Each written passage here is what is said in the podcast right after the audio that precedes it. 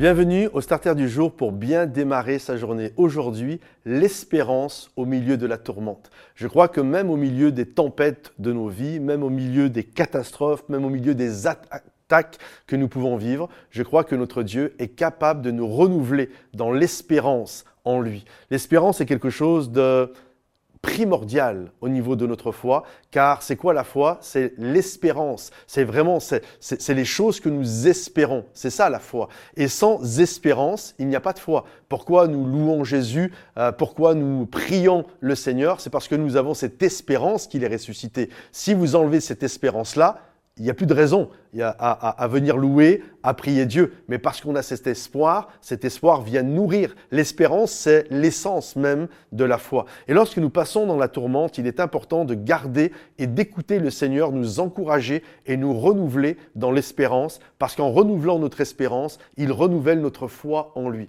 Regardez euh, Jérémie. Jérémie a vécu un temps terrible dans sa vie. C'est un temps où euh, vraiment le royaume du Sud va être euh, dévasté, Jérusalem va être dévasté, les, royaumes Nord, Nebuchadnezzar, ça va être une période terrible dans, la vie de, Jérémie. Et lorsque Jérémie disait ce qui allait arriver, le roi n'appréciait pas ça, il préférait qu'on lui dise des bonnes choses. Mais quand Jérémie annonçait ce qui allait arriver, en fait, il a tellement été montré du doigt, tellement peu apprécié, qu'à un moment donné, on va même le prendre et on va le jeter dans une prison. On va le jeter au fond d'une citerne, on va le jeter en prison, et le Seigneur va lui dire ceci, invoque-moi et je te répondrai.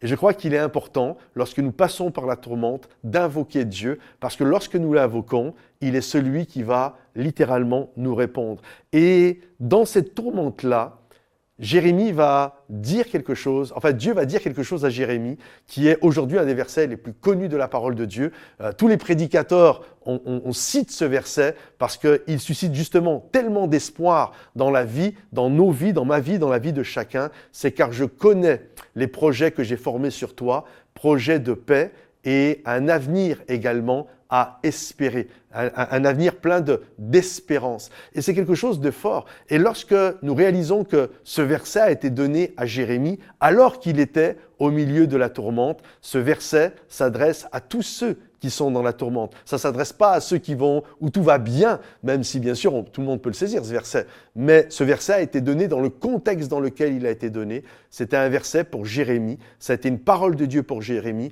alors qu'il était dans prison, alors qu'il était alors qu'il avait des ennemis tout autour de lui. Le Seigneur lui a dit, car je connais les projets que j'ai formés pour toi, projets de paix et non de malheur, parce que tu as un avenir et tu as de l'espérance. Alors aujourd'hui, si tu es au milieu de la tourmente, saisis par la foi cette parole d'espérance de la part de Dieu et qu'elle puisse être pour toi littéralement une source euh, de relèvement et d'encouragement. Que le Seigneur te bénisse, que le Seigneur t'encourage. Si ce message t'a béni, pense à le liker, le partager autour de toi pour ceux qui en ont besoin et également à le commenter. Et rendez-vous si vous aimez la louange, parce que dans les temps de louange, on vit des choses extraordinaires.